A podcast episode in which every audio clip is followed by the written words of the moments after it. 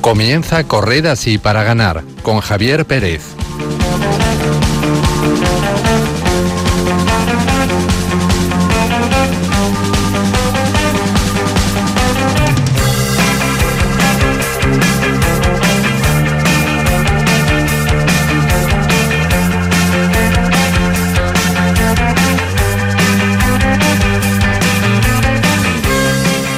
Buenas tardes, queridos oyentes, y bienvenidos un jueves más a este programa Corred así para ganar, en este día en que la Iglesia Universal celebra la dedicación de la Basílica de Letrán y la Iglesia de Madrid celebra su patrona, la Virgen de la Almudena. Felicidades a todos los madrileños. Reciban un cordial saludo de quien les habla Javier Pérez.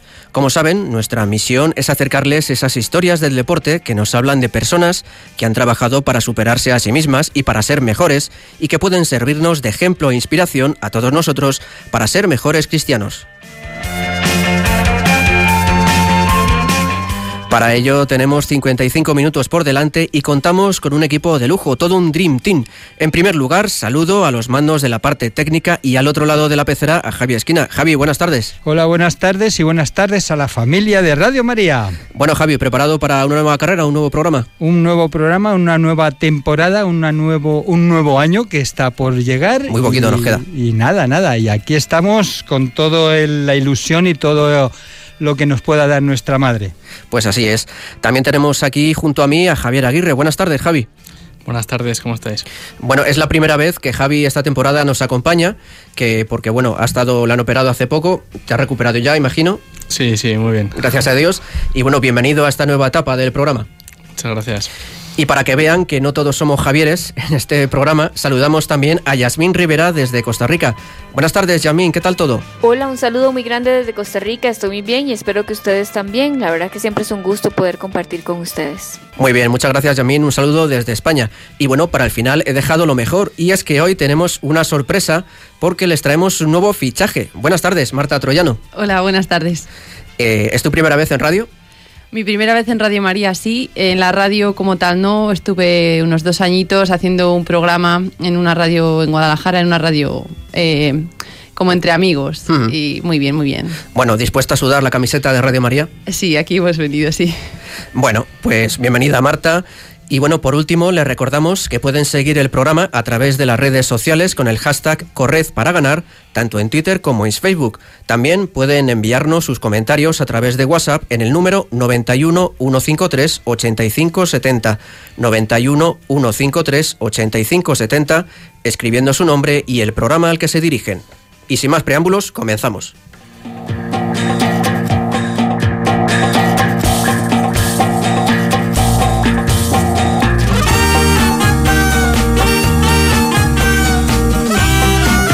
En esta tarde de 9 de noviembre hablaremos con los chicos de La Voz del Desierto, un grupo español de rock católico formado por sacerdotes y laicos que acaba de publicar nuevo disco, Tu rostro buscaré.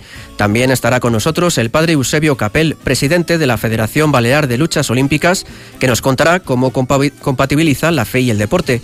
Nuestro fichaje de la temporada, Marta Troyano, nos invitará a reflexionar con la película Invencible en la nueva sección de Cine con Valores. Además, como en cada programa, repasaremos las últimas noticias del mundo de la fe y el deporte. Yasmín Rivera nos traerá una de esas historias que nos muestran lo mejor del ser humano. Javier Aguirre nos traerá lo más nuevo de la Copa Católica y terminaremos con una breve tertulia.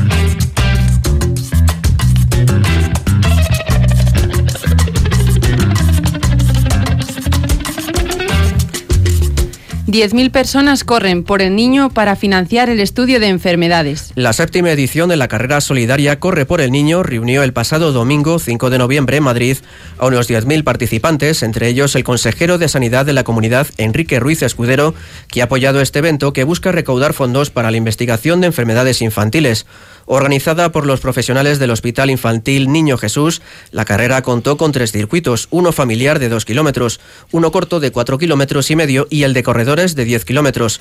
Con el dinero recaudado se financiarán tres proyectos de la Fundación para la Investigación Biomédica del hospital. En concreto, uno de los proyectos estudia la obesidad de los adolescentes, otro está relacionado con la oncología y la inmunoterapia y el tercer proyecto se centra en la utilidad de las células madre en el tratamiento de niños con enfermedades neurológicas muy graves. Seguimos hablando de niños. La Fundación Aladina lanza las primeras becas deportivas específicas para menores con cáncer. La Fundación Aladina lanza las primeras becas deportivas para niños y adolescentes enfermos de cáncer, dos horas semanales de entrenamiento especializado para los menores con necesidades específicas de rehabilitación o de ejercicio físico. En total, 25 niños se beneficiarán este año de las primeras becas que imparte la doctora en actividad física y salud Elena Santana en el centro Tandem. Numerosos estudios han constatado los beneficios que reporta el ejercicio físico a los menores enfermos de cáncer, mejora su estado de ánimo y minimiza los efectos secundarios de la quimioterapia y radioterapia. Por este motivo, la Fundación Aladina decidió abrir en 2012 su programa de ejercicio físico en el Hospital Niño Jesús.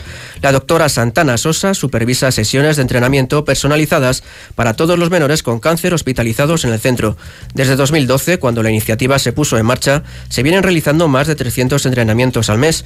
Una de las beneficiarias del programa de ejercicio físico es Paula, quien con nueve años sufrió un osteosarcoma que obligó a los médicos a amputarle la pierna. Desde entonces vive con una prótesis. Tienes que volver a aprender a andar, a todo, a subir escaleras, es todo desde el principio. Eh, haciendo mucho ejercicio. Hombre, pues la verdad un poco se me ayudó. no, eh, los médicos no ven que a mí me haya limitado nada lo de la pierna ni nada. Normal. Es algo que he tenido y tampoco, no sé, no hay que ocultarlo ni nada.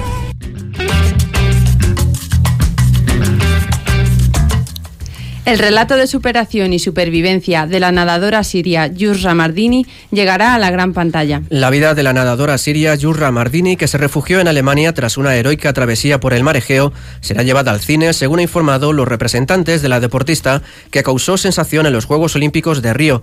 Aseguran que les alegra mucho haber llegado a un acuerdo con la productora Working Title, un socio empeñado en rodar historias verídicas con mucha calidad y que pueda asegurar, a través de la distribución mundial, que un amplio público conozca la historia sumamente conmovedora de Yurra, de su hermana Sara y su entrenador Sven. Mardini huyó en 2015 junto con su hermana Sara de la guerra civil en Siria y enfrentó numerosas situaciones de peligro, la mayor en el mar Egeo, cuando el bote en el que cruzaban de Turquía a Grecia comenzó a hundirse. Ambas encontraron refugio en Berlín, donde Mardini conoció a un entrenador de natación alemán, Sven Spanekers.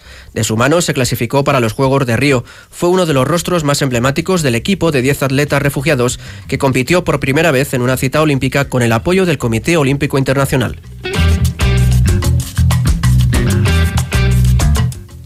El ejército de Nigeria crea una liga de fútbol para evitar que Boko Haram capte a los jóvenes del país. Para seguir ganando en la lucha contra el grupo terrorista Boko Haram, el ejército de Nigeria está recurriendo al fútbol.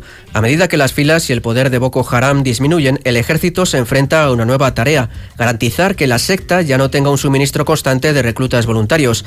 Ahí es donde entra el fútbol, el pasatiempo favorito en Nigeria. Según el periódico nigeriano Punch, el ejército ha organizado un torneo de fútbol en el bosque de Sambisa. La idea es hacer que los jóvenes vulnerables en las comunidades no estén disponibles para la radicalización y el reclutamiento de Boko Haram, según dice Timothy Antiga, subdirector de Relaciones Públicas del Ejército. El torneo comenzó el mes pasado y se extenderá hasta el final del año. Antiga dijo al periódico que el torneo tiene como objetivo comprometerse y ganarse los corazones de los jóvenes, así como fomentar la cooperación civil-militar.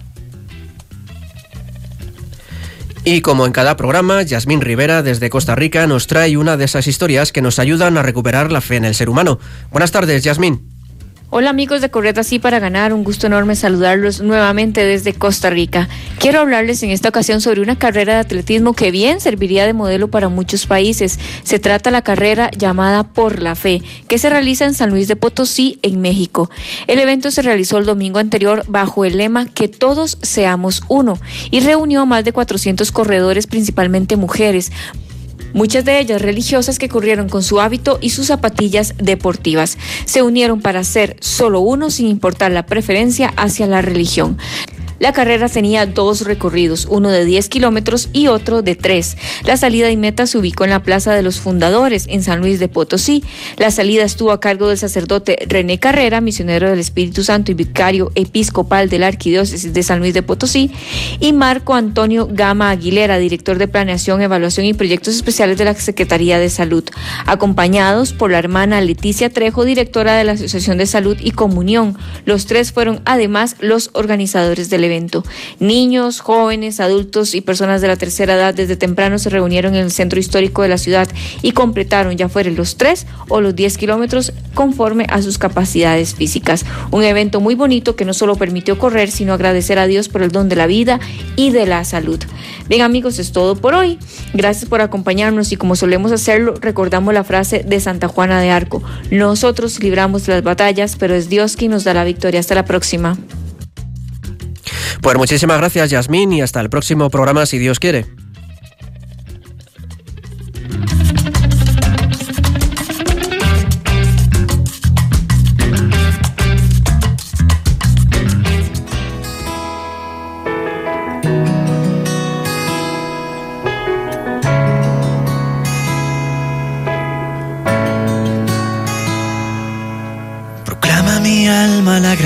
De Dios, se alegra mi espíritu en Dios mi Salvador, porque ha mirado mi humillación. Desde ahora me felicitarán todas las generaciones, porque el Señor ha hecho obras grandes por mí. Su nombre es santo y su misericordia llega a sus fieles de generación en generación.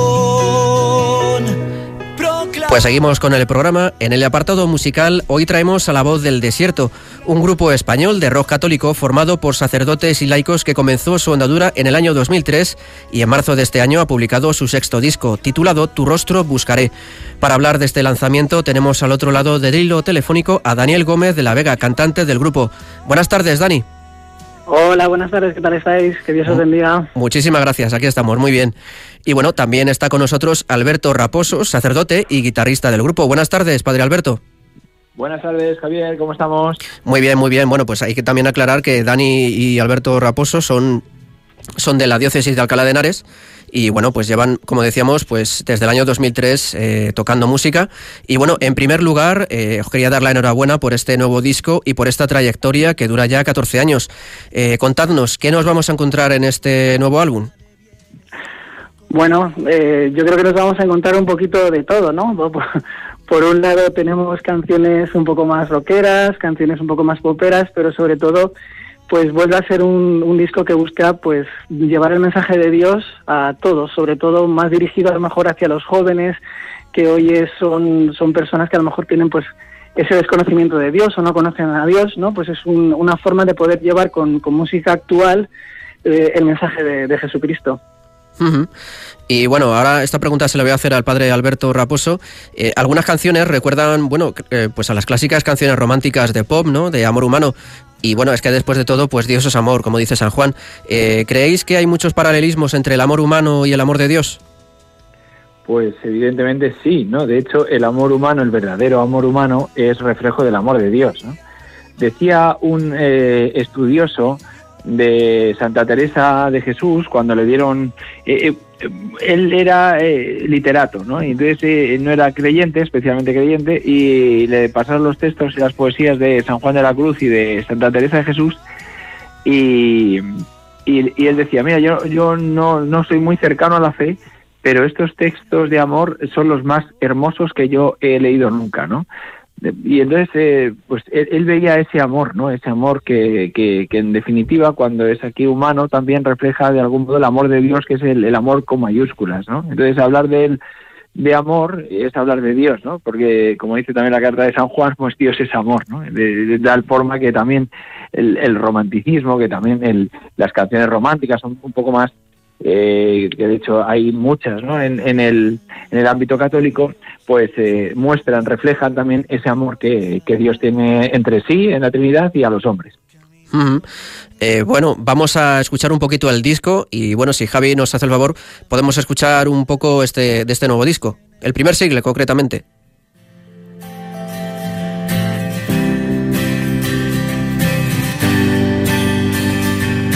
Pesar de mis tibiezas, de omisiones y pobrezas, a pesar de que he intentado que no estés en mi cabeza, a pesar de mis torpezas, de juzgar con ligereza, a pesar de que he ignorado tu presencia. Bueno chicos, pues creo que me he equivocado, he dicho creo que sin tu amor y es sin tu calor. Quería preguntaros, hablándonos, eh, Dani, no sé quién la escribiría, hablándonos un poco más de, de Sin tu calor, el primer sencillo del disco. Bueno, la verdad es que la, la ha escrito Alberto, que, está, que está al otro lado, pero bueno, yo, yo creo que, que es un poco el reflejo de esa, de esa búsqueda ¿no? de Dios, que al final sin Él, sin su calor, pues no somos nada, nos convertimos a veces en gente que siempre se está quejando, que, que no, no es agradecida, ¿no? Y por eso a mí me, la verdad es que es una de las canciones que más me ayudan a, a rezar, ¿no? Porque es verdad que a pesar de nuestra debilidad, a pesar de, de que somos pecadores, a pesar pues, de, pues que, que, a veces pues no, no somos capaces de corresponder a Dios con ese amor que Él nos tiene por su infinita misericordia y sin separarnos de ese calor, reconociendo esa, esa humildad de que solo con Él podemos, podemos tener una vida realmente feliz y, y, y llegar a la plenitud, pues si con ese calor y si me falta ese calor, pues, pues no soy nada, ¿no? Me, me falta todo. Pues así es. Y bueno, Padre Alberto, ya que has sido tú el que la ha escrito, cuéntanos un poco cómo surgió este tema. bueno, pues como bien ha dicho Dani, ¿no? Como bien estaba comentando ahora, al final sin Dios no somos nada, ¿no? Sin Dios nos falta hasta hasta el, el calor del, especialmente el calor del corazón, ¿no? Y, bueno, quiere reflejar un poco eso, ¿no? Que cuando uno se aleja de Dios, al final no tiene calor vital tampoco, ¿no? Calor eh, que, que, refleja el que, que, que, uno se encuentra al lado de Dios, ¿no? Y, y bueno, en definitiva, al, al, final la canción lo que lo que viene a buscar es que, que a pesar de todo lo que seamos, a pesar de nuestras debilidades, como va diciendo la propia letra de las estrofas, a pesar de los pecados, de, de las pues de, de nuestras bajezas, ¿no? Pues a pesar de todo, Dios está ahí y, y, Dios nos, nos tiende la mano, ¿no? Entonces, pues mira, Señor, al final, y yo ya sabes cómo soy, me has hecho así, soy un desastre, ayúdame, eh, dame la mano y, y, dame tu calor, ¿no? Porque sin tu calor, pues nada soy, ¿no? Sí, la verdad que, bueno, muchas veces nos cuesta, ¿no? El reconocernos un poco débiles. Y bueno, mejor que, mejor que hablar de la canción, vamos a escucharla, así que vamos a, a ponerla un poquito para que las escuchen también nuestros, nuestros oyentes.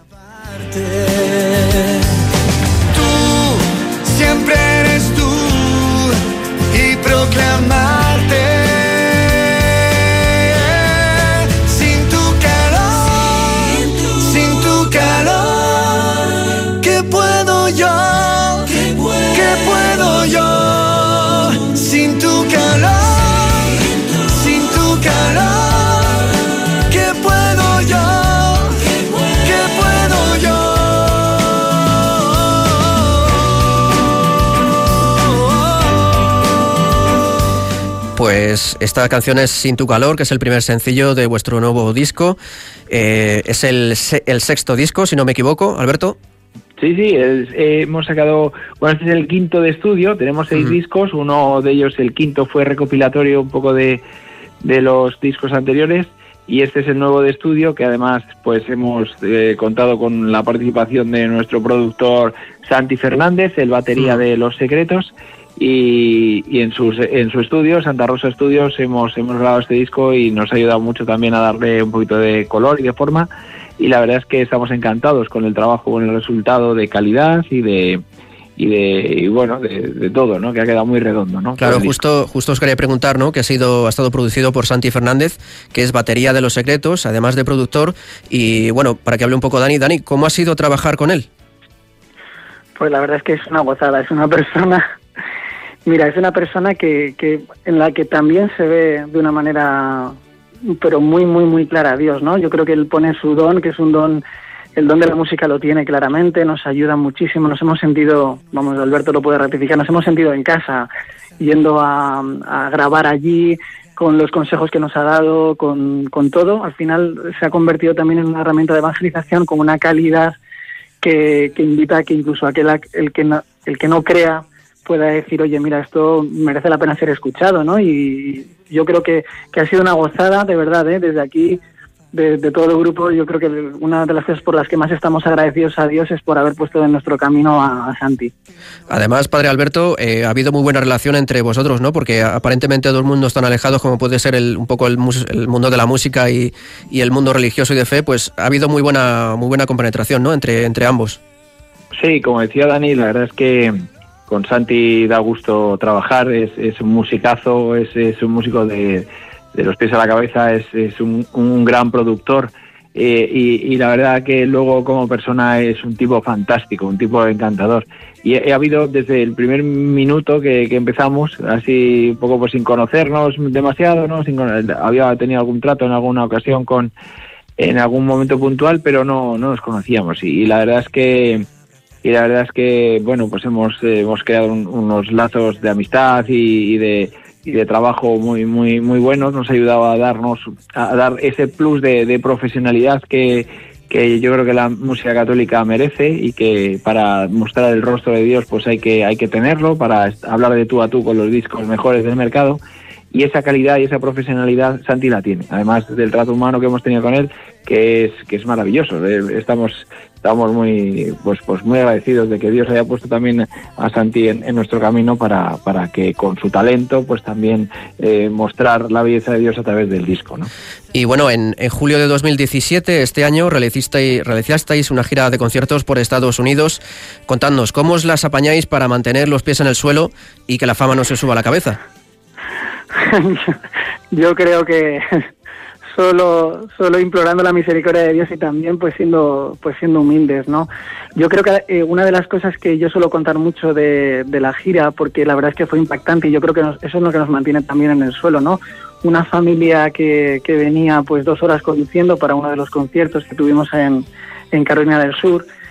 Y cuando yo le pregunté a la madre, bueno, dos horas, ¿cómo os venís? Dos, dos horitas y además venís a pasar la tarde, me dice ella, porque algo me tiene que decir Dios esta noche, ¿no? Yo creo que esa fe que, a veces nos falta, ¿no? El, no es un concierto más, es realmente un momento en el que Dios se hace presente y donde realmente a través de, los dones Dios Dios habla, ¿no? Entonces yo creo que eso también nos hace mantener, o por lo menos yo creo que nos ayuda mucho a mantenernos incluso entre nosotros los pies en el suelo, ¿no? Esto es una misión que Dios nos encomienda. Claro.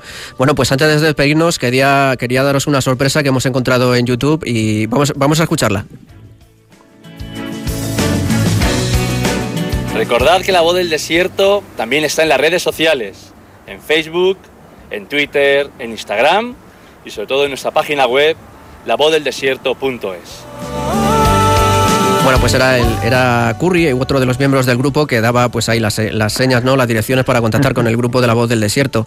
Pues bueno, Daniel Gómez de la Vega, Alberto Raposo, miembros de La Voz del Desierto, quería daros las gracias por, por contar con nosotros y haber compartido con nosotros este momento.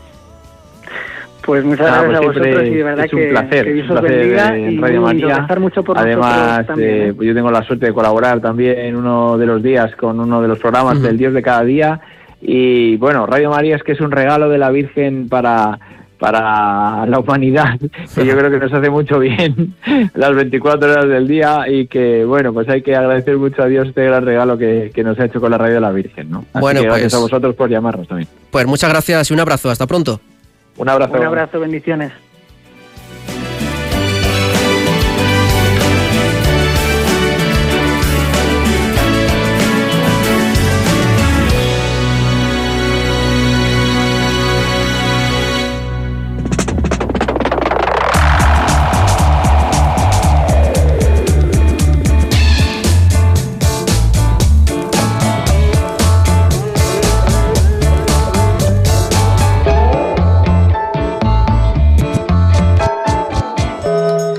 Como decíamos en el sumario y prometimos en el primer programa de la temporada, hoy estrenamos una nueva sección en el programa. Será la sección de cine con valores, en la que traeremos películas que hablan sobre deporte y que nos transmiten los valores que este promueve, como el afán de superación, la amistad o la constancia.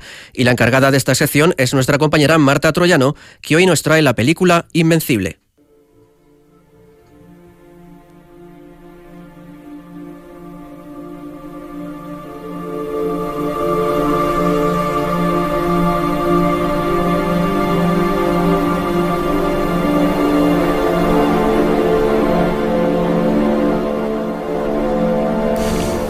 Bueno, pues hoy os presentamos la película Invencible dirigida por Angelina Jolie que narra la historia de Luis Zamperini, un atleta olímpico estadounidense que participó en la Segunda Guerra Mundial y los hechos que le acontecieron durante su vida. Es una historia de superación, fortaleza, valor e ingenio para enfrentarse a las adversidades. Os ponemos el tráiler para que lo escuchéis.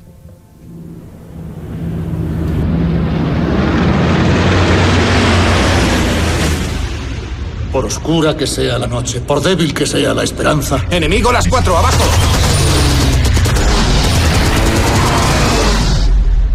La luz siempre llega tras la oscuridad.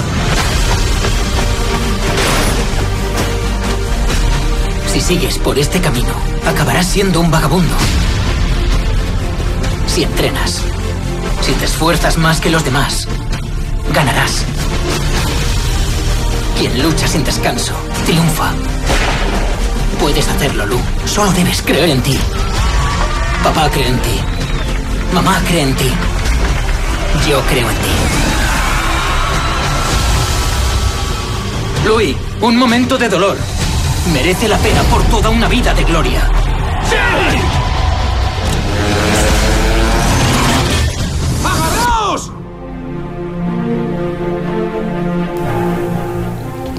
Bueno, pues tras escuchar el tráiler de la película, lo primero que debemos destacar es la importancia que tuvo el deporte para este soldado en los primeros años de su vida. Fue primordial porque Louis era conocido en su ciudad, Torrance, por meterse en líos, continuas peleas, beber alcohol y fumar a una temprana edad, y su familia no sabía qué hacer con él. Un día su hermano pues le propuso practicar atletismo y gracias a ello dejó atrás el alcohol, el tabaco y su carácter conflictivo para enfocar todas sus capacidades y destrezas en mejorar en la pista. No valgo para el atletismo. No entiendo por qué... Claro que vales. Quien lucha sin descanso, triunfa. Mi hermano me enderezó justo a tiempo. Me había decidido.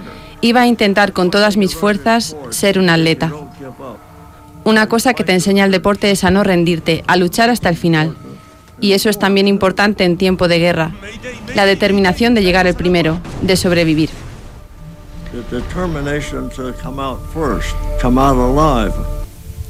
Bueno, pues estas palabras que os he leído son las palabras del propio Luis Amperini, que con mucho entrenamiento y tesón consiguió ir ganando carreras hasta participar en los Juegos Olímpicos de Berlín de 1936. Quedó en la octava posición en la carrera de 5.000 metros, pero marcó el récord de la última vuelta. Quizá en los Juegos de 1940 hubiera conseguido un mejor resultado, pero debido a la guerra no se celebraron y él se alistó en el ejército. Fue destinado a Hawái, donde realizó varias misiones como bombardero, y en una de ellas, cuando iban en misión de búsqueda de una aeronave que había desaparecido en el Océano Pacífico, su avión comenzó a tener fallos mecánicos y finalmente se estrellaron en el mar. Solamente sobrevivieron él y otros dos compañeros que permanecieron en balsas salvavidas esperando a alguien que les rescatara. Uno de sus compañeros finalmente falleció, mientras que Louis y el otro soldado estuvieron en el mar 47 días a la deriva y finalmente fueron encontrados por un buque japonés eh, tras haber sufrido todo tipo de penalidades que se pueden ver perfectamente en la película. Cuando los encontraron los llevaron a campos de concentración donde fueron torturados y finalmente los separaron. Eh, la película se centra entonces en la historia de Luis Zamperini, que sufrió la ira de un cabo japonés que se ensañó con él y le sometió a todo tipo de vejaciones, simplemente por el hecho de humillarle. Sin embargo, Luis sobrevivió a todo este calvario y al concluir la guerra pudo regresar a su casa, donde tiempo después descubrió que si no perdonaba a sus captores y torturadores no podría vivir en paz. Aquí lo podemos escuchar con sus propias palabras. El perdón tiene que ser completo y eso es lo que hago. En lugar de odiarlos, rezo por ellos. Ese es el secreto de la vida. Finalmente, Luis Zamperini falleció en 2014 después de una larga vida. Y para terminar, eh, no queríamos dejaros sin una pequeña reflexión sobre una frase de la película que nos puede servir para meditar. Luis, un momento de dolor. Merece la pena por toda una vida de gloria.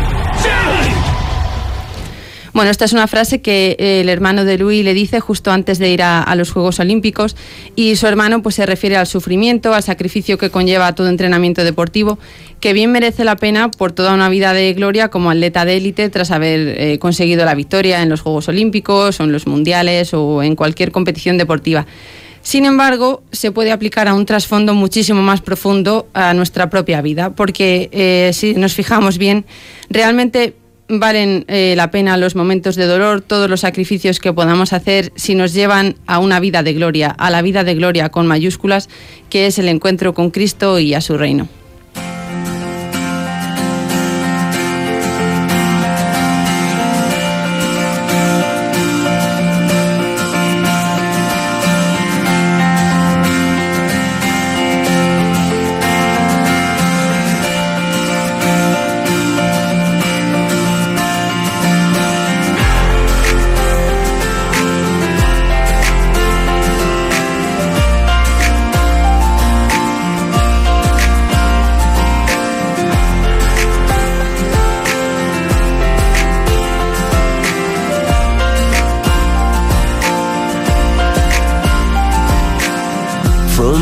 Above I heard the angels sing to me these words.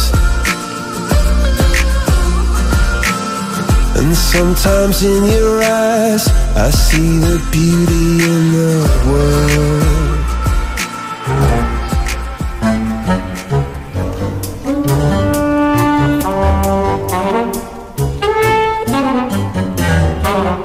Queridos oyentes, como dijimos al principio del programa, vamos a entrevistar a Eusebio Capel, sacerdote de 57 años, párroco de Nuestra Señora del Yuc y Nuestra Señora del Roser en Palma de Mallorca, que fue ordenado en 2009.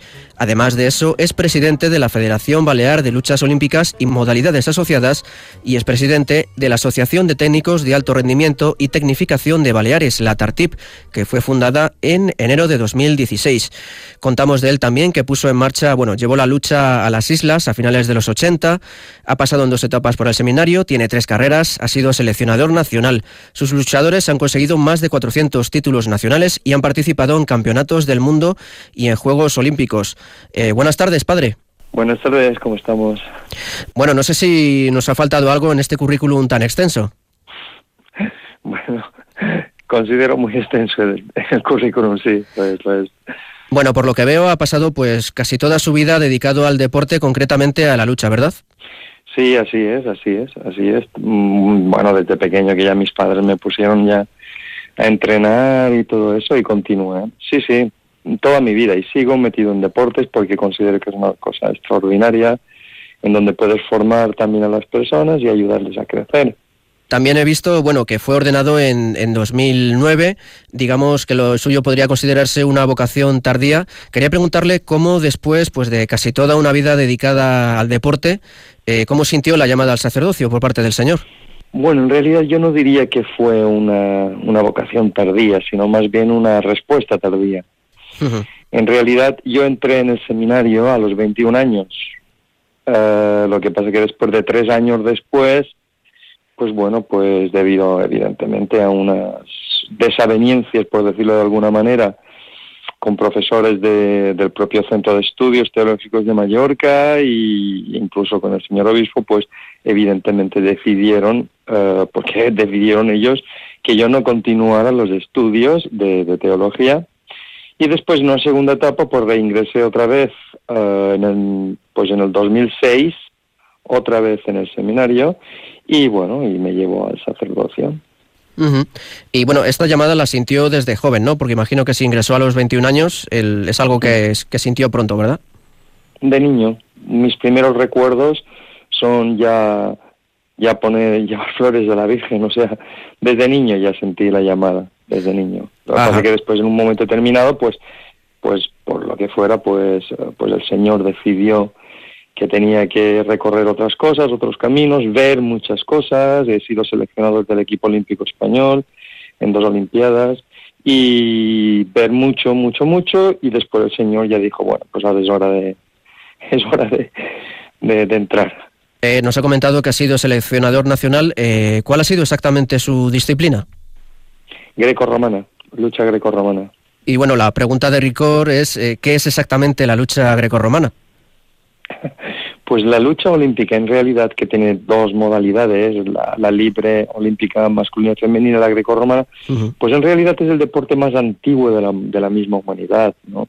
Ya incluso cree, creemos, ¿no? Y yo creo que también así es, ¿no? Incluso el propio San Pablo, que era evidentemente de educación, de educación grecorromana, pues se supone que en ese tiempo, pues aquellas personas con una cierta preparación a nivel, bueno, pues a nivel intelectual y tal, también practicaban la lucha, ¿no? Por tanto, la lucha es el deporte más antiguo de la, de la, humanidad, ¿no? Con reglamento me refiero, con unas normas, ¿no? Normativizada. Y es, pues bueno, simplemente es, pues, luchar, proyectar al otro, sin hacer daño, evidentemente, no vale golpear, no vale luchar, ni estrangular, ni todas esas cosas, sino simplemente es proyectar al otro o mantenerle en el suelo, y ya está. Mm, es una lucha, por lo que veo, cuerpo a cuerpo, ¿verdad? Sí, sí, sí, sí. Una lucha cuerpo a cuerpo, sí.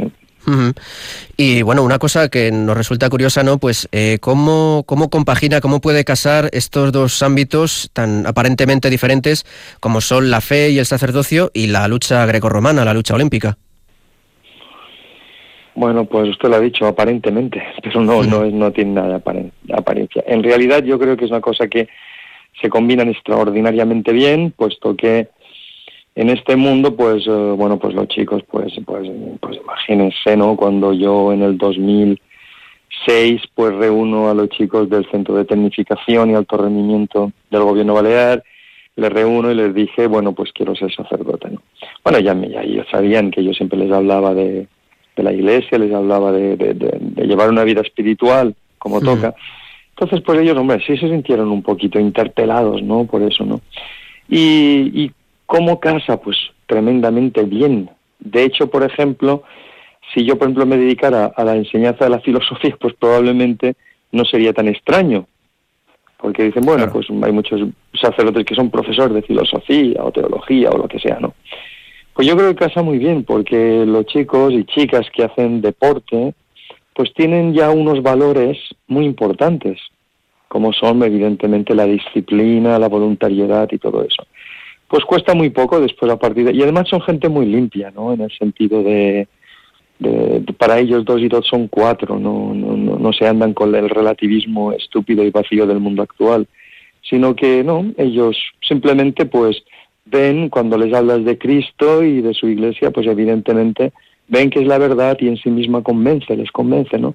Por tanto, yo creo que es un buen puente, no yo, que yo no, no soy nadie, pero sí que creo que es una cosa buena para que puedan dar el salto ese, ¿no? El reconocer también a nuestro Señor como, como creador también y como algo tan bonito como es el cuerpo humano y llevarlo a las, a las Olimpiadas incluso, ¿no? Precisamente quería comentarle, bueno, con el, con el trabajo, todas las labores que tienen hoy en día los sacerdotes, eh, cómo se las apaña, cómo se las arregla para compaginar estas dos facetas, estas dos tareas de servicio como sacerdote y también pues eh, su labor deportiva pues no teniendo prácticamente tiempo para mí ya, ¿no? Claro. O sea, prácticamente no tengo tiempo, porque además en las parroquias, gracias a Dios, especialmente Nuestra Señora de Roser, que por cierto les invito a entrar a la página web para ver todo lo que estamos haciendo. Tenemos página web de las parroquias, pues de todo, pues no, no descansando, porque las mismas parroquias pues tengo, tengo un montón de grupos que están funcionando, hemos creado las familias de San José, hemos puesto otra vez la familia de San José es una cosa muy bonita, nos reunimos cada tercer domingo, bueno, ellos evidentemente se consagran a San José, que es el patrono de las familias, están perseguidas en la actualidad, y el tercer domingo, pues todo el mundo después de, la Santa Misa, pues comemos todos, hacemos, bueno, pues salidas, peregrinaciones. Después de los niños, los niños y niñas, en, bueno, los niños se dedican a ser monaguillos, en mi parroquia no tengo monaguillas. Las niñas son las hijas de María, pequeñas hijas de María, que hemos vuelto a poner en funcionamiento todo esto, ¿no? Después tenemos otra, una sociedad, la sociedad Gretsch Christi, que empieza a funcionar dentro de poquito, ¿no? Que es pues la evangelización, grupos de evangelización de tú a tú. Y, y, después, pues bueno, cuando tengo un poco de tiempo, pues estoy en, en, la escuela del gobierno, pues, pues trabajando con ellos. Es decir, termino mis misas por la tarde y me voy corriendo para allá. Eh, ¿Ha tenido que renunciar a muchas cosas por, por servir como sacerdote? Yo creo que el sacerdote no renunciamos a nada, lo que hacemos es integrar. O sea, lo que eh, debemos renunciar a aquello que deben renunciar el resto de cristianos. Está claro, pero no, no es una cosa extraña. Los sacerdotes lo que hacemos es integrar. Nosotros no estamos en el mundo, no somos del mundo, pero estamos en el mundo. Con lo cual lo que tenemos que hacer es utilizar lo que el Señor nos pone en las manos para, bueno, pues ir pescando en el buen sentido de la palabra, ¿no? Llevar la palabra a todos los ámbitos. La palabra no está circunscrita ni cerrada en los templos. Evidentemente la Sagrada Eucaristía es el culmen y el latido del cristiano, ¿no? de la Iglesia. Pero también poder llevar ese latido a otros lugares que no tienen que estar cerradas al Evangelio, sino abiertas. Si no pescamos, pues si nos quedamos quietos en nuestras parroquias, pues hombre, cuesta muchísimo más la evangelización, ¿no? Quería preguntarle, bueno, ¿cómo le ha ayudado su, su experiencia como seleccionador nacional, como, digamos, líder, por así decirlo, de, en el sector deportivo? ¿Cómo le ha ayudado en su, en su tarea pastoral como, como sacerdote, como párroco? Pues muchísimo, porque es lo que decía antes. O sea, yo creo que debemos aprender de todo aquello que el Señor nos pone delante. Si nos lo pone delante, es por algo. Si nosotros creemos en la divina providencia, que realmente todo lo, lo, hacemos con Él, en Él y por Él, pues evidentemente Él nos lo pone delante para que vayamos desarrollando nuestra labor. Yo, por ejemplo, ahora mismo en los campeonatos de España, yo tengo ex miembros del equipo nacional que, que, estuvieron conmigo ya en la selección nacional, que por ejemplo en el campeonato de España, entre combate y combate, pues voy y por, por pues les confieso, no me piden confesión, ¿no?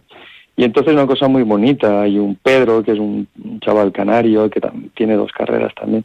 Pues entonces, pues este chico, pues, pues nada, prácticamente le dirijo a distancia, ¿no? Una dirección espiritual, ¿no? Entonces, pues es eso, ¿no? Yo creo que hay que utilizar las herramientas que el Señor nos da. Si nos las da es por algo, ¿eh? Eso seguro. Quería mm, preguntarle también si, bueno, si ha desarrollado un poco la pastoral deportiva en, su parroquia y, y, cómo ve el, cómo trata la Iglesia el, deporte dentro del, ámbito de la fe. Bueno, vamos a ver. Yo me acuerdo cuando me ordenó sacerdote Monseñor Murgui, Jesús Murgui. Él, pues, no lo veía muy claro. Esto decía yo, es que no, nunca, nunca me he topado con un cura que quiere que, que sea entrenador, ¿no? Y me dijo, y yo le dije, pues mire, señor obispo, muy fácil, venga usted a la escuela y vea usted a los chicos, ¿no? Mi primera, yo prácticamente siendo vicario de una parroquia, pues hicimos una, fue mi primera, mi primera labor, por decirlo así, ¿no? Chicos de confirmación. Y se confirmaron pues una treintena de chicos del mundo del deporte. Entonces el obispo cuando terminó la Santa Misa me dijo, si dejas el mundo del deporte te mato. O sea, el mismo obispo ya vio que eso era una cosa positiva y que, y que no, no podíamos abandonarlo, ¿no? Claro, porque por lo que veo el, el deporte hoy en día en el que el mundo es tan distinto como, como a lo mejor era hace una generación o dos generaciones, el deporte es también creo que muy buen camino, ¿no? Para buena vía para evangelizar a los, a los jóvenes, que muchos de ellos por desgracia viven alejados de la iglesia y quizá en el deporte es, un buen canal, ¿no? Para llegar a ellos. Sí, yo creo que el deporte, la cultura, nosotros, eh, eh, nosotros no debemos hacer el Evangelio no nació para ser un, elemento estanco, eso, eso pertenece a las sectas. El Evangelio está para, para, para, para, para que reciba el rocío, el mundo está para que reciba el rocío del Espíritu Santo, ¿no?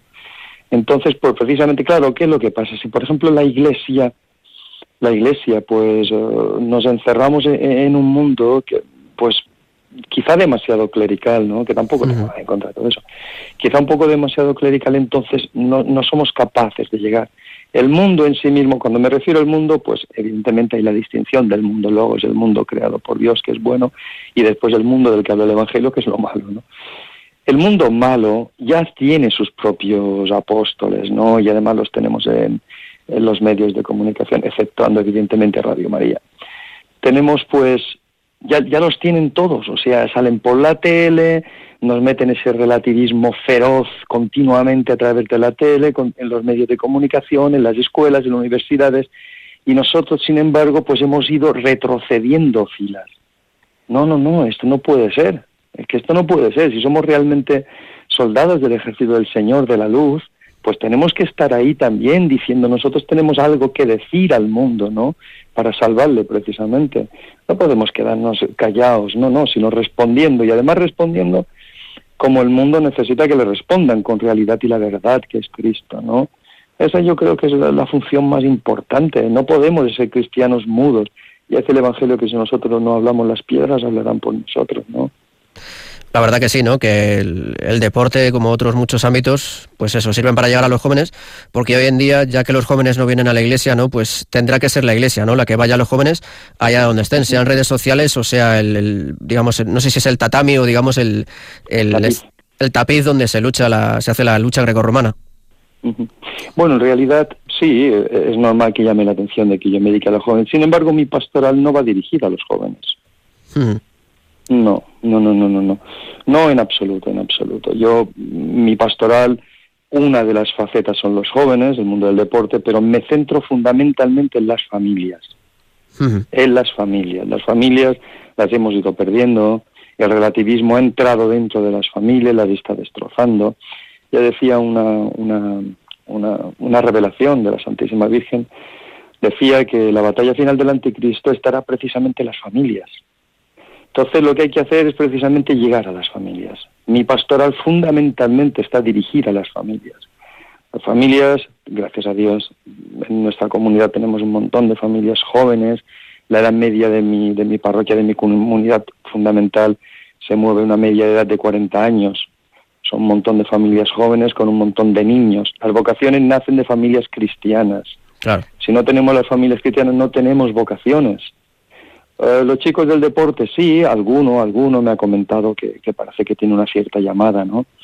Pero son los niños. Yo, gracias a Dios, en mi parroquia, pues hay un montón de niños que ya me dicen que quieren ser sacerdotes, ¿no? Y religiosos, y religiosas. Entonces, esto es lo que hay que hacer, familias. Hay que centrarse en las familias. Bueno, volviendo al ámbito de lo deportivo, quería preguntarle si de cara a las Olimpiadas del año 2020, que se celebrarán en Tokio, en Japón, pues bueno, si se está implicando de alguna forma en preparar a los, a los deportistas que van a participar en ellas.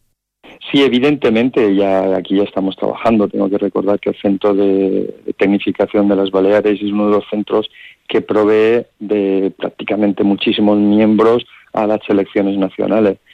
Si Dios así lo quiere, pues hay que clasificarse para una Olimpiada, pero bueno, desde aquí salen chicos y chicas que representan a España en los diferentes eventos internacionales, los Juegos del Mediterráneo, que los tendremos dentro de poco en Tarragona este año, en junio, y después Campeonato de Europa y Campeonatos del Mundo, y después clasificación, y si así Dios lo quiere, pues va a haber representación nuestra, no solo de Baleares, evidentemente, salimos representando a España en, las Olimpiadas. Bueno, pues el padre Eusebio Capel, sacerdote de, en Palma de Mallorca, que además ha dedicado buena parte de su vida a la lucha olímpica, el hecho grecorromana, y que actualmente pues, es presidente de la Federación Balear de Luchas Olímpicas y Modalidades Asociadas, y bueno, que ha combinado su, su labor como deportista con su labor como sacerdote. Quería darle las gracias y, mandarle un abrazo desde aquí, desde Madrid, eh, de Radio María. Pues muchísimas gracias a todos vosotros, a todos los oyentes y que Dios os bendiga.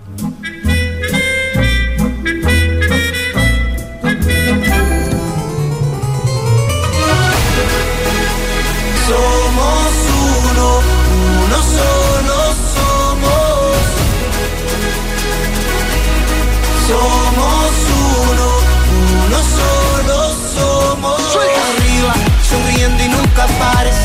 Grítale fuerte al cielo que todos somos iguales. Que la luna trabaja mientras el sol descansa. Que la vida es solo una, no tardes avanza. Que aquí no hay perdedores, solo ganadores. Todos somos hermanos, ¡Let's go! Somos uno. Pues llega el momento de hablar de la Copa Católica, la Liga Diocesana de Fútbol que se disputa en Madrid. Javier Aguirre, cuéntanos las últimas novedades de este torneo. Bueno, bueno buenas tardes. Buenas tardes. Javi. ¿Qué tal? Eh, pues muy bien, eh, hemos empezado ya la Liga de Invierno de este año. Eh, llevamos ya cuatro jornadas. Uh -huh. La verdad es que bastante bien. Hay equipos nuevos, hay equipos que vuelven. Desafortunadamente hay algún equipo que no puede participar este año, pero bueno, es, esperemos que sí estén en, en, primavera. Y muy bien, muy bien, la verdad. ¿Quién va a líder por ahora? Pues de momento Santa María, pero hay algún equipo que tiene menos partidos Ajá. y veremos al final. Claro, ahí la liga, en la liga juegan laicos y no sé si algún sacerdote. Sí, hay algún sacerdote que juega, bastante seminaristas, pero sobre todo son chicos de, las parroquias, de los movimientos de, de la zona. ¿Y hay buen ambiente o a veces el fútbol, ya sabes que a veces el fútbol puede convertirse en una pasión un poco complicada? Eh, hay buen ambiente, eh, generalmente. Este, alguna vez eh, ha habido alguna cosa pequeña, pero siempre al final la gente sabe que es fútbol, que estamos en una capa católica y luego después del partido todos son amigos. Eso es lo importante. Y bueno, has comentado también que en primavera, en primavera hay un torneo especial, si no me equivoco. Eh, en primavera tenemos, o sea, tenemos como en la Liga Argentina, tenemos eh, clausura y apertura, entonces tenemos ahora una fase de liga en invierno y luego empezamos en febrero otra para hasta primavera. Ajá. Y ya luego en verano tenemos el torneo que que tiene más deportes eh, ya desde el año pasado, son las Olimpiadas. Hmm. Y si no me equivoco, Radio María ha participado en alguna edición de, esta Copa Católica. Sí, desde casi el primer año ha participado en todos los torneos de, verano que hemos hecho. ¿Y qué tal ha ido nuestra participación? Pues bastante bien, bastante bien. Eh, el año pasado quedaron terceros en, en voleibol y el anterior quedaron segundos o terceros en, en fútbol. O sea que bastante bien, ¿no? Por lo que veo el desempeño. Y, bueno, ¿cuántos, ¿cuánto suele durar la, liga? ¿Dura todo el año o dura solo...? Sí, tenemos liga todo el año, de octubre a mayo, y luego tenemos las Olimpiadas en junio.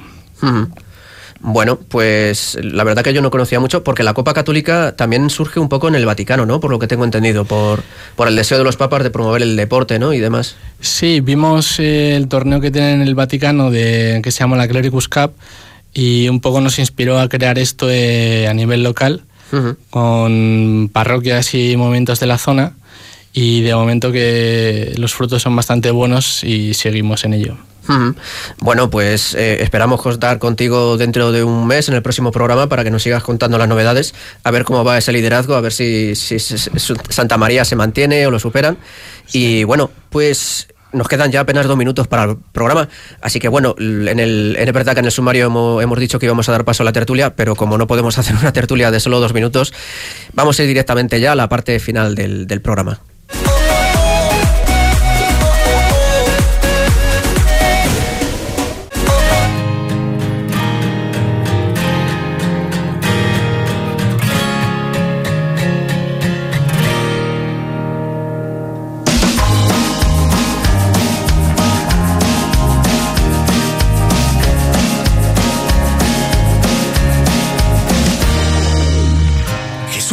Y con esta canción, El Reino de Dios, de la voz del desierto, que viene en su último disco, llegamos al final del programa. En esta ocasión hemos hablado con dos de los componentes de la banda que nos han hablado de su último trabajo, Tu rostro buscaré. También hemos conocido la historia de Luis Zamperini, atleta olímpico estadounidense, en quien se basa la película Invencible.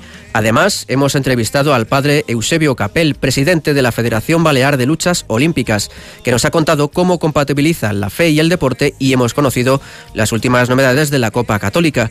Para ello hemos contado con la compañía y el trabajo de Javier Aguirre. Muchas gracias, Javi. Muchas gracias a vosotros. Marta Troyano, ¿qué tal la experiencia? ¿Tu primera vez aquí en Radio María? Pues muy bien, muy bien, con muchas ganas de volver. ¿Te veremos dentro de un mes? Sí, sí, aquí estaré. Y en el control técnico ha estado Javi Esquina. Javi. Pues muy bien, bueno, un poquito oxidado por el tema de mi baja, pero bueno, eh, aquí estamos. Bueno, Javi, recordamos, está de baja porque lo operaron en verano del pie y todavía no se ha recuperado y bueno, rezaremos para que se recupere, se recupere pronto y vuelva por aquí a, dar guerra. Muchísimas gracias, hermano. bueno, pues muchas gracias a ti y a todos los que nos habéis escuchado. Y bueno, a ustedes les recordamos que pueden contactar con nosotros para lo que deseen a través del correo en la dirección corred así para ganar arroba radiomaria.es, para ganar radiomaria.es. También pueden escribirnos a través de correo postal a Paseo de Lanceros número 2, primera planta 28024 de Madrid, a la atención del programa. También pueden dejarnos un mensaje en WhatsApp en el 91 153 85 70. 91 153 85 70 diciendo que quieren dirigirse al programa Corred así para ganar y también diciendo su nombre. Y como no, a través de las redes sociales en nuestro Twitter del programa arroba Corred para ganar y el mismo nombre en Facebook. Y por último, si desean volver a escuchar el programa o quieren invitar a alguien a que lo haga, pueden utilizar el podcast de Radio María en radiomariapodcast.es. Nos despedimos, no sin antes recordar una frase que a mí me ha marcado de la película Invencible, un momento de dolor merece la pena por toda una vida de gloria. Tengámoslo siempre en cuenta, en cuenta cuando nos venga, nos venga a visitar el sufrimiento para saber que ese sufrimiento no es en vano y que algún día tendrá su traducción en la vida eterna. Y bueno, nos despedimos invitándoles a escuchar el próximo 7 de diciembre. Vamos de Virgen en Virgen, porque el primer programa fue la Virgen, la Virgen del Pilar. En, el, en este programa de hoy ha coincidido con la Virgen de la Almudena y el 7 de diciembre será víspera de la Virgen de la Inmaculada. Así que bueno, mejor compañía que esa no puede haber. Así que bueno, un abrazo fuerte y que Dios los bendiga. Vuestro es el reino,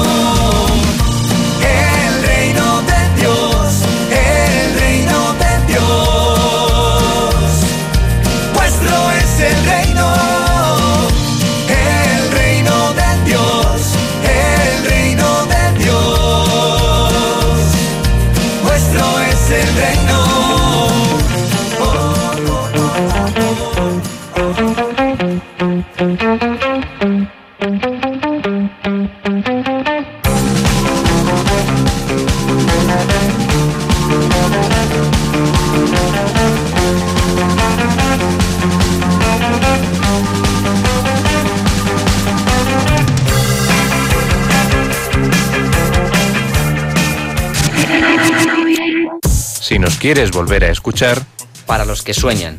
Para los despistados. Para los que corren. Para los que nos escuchan. Para los que desean volver a escucharnos. Para todos nosotros, radiomariapodcast.es.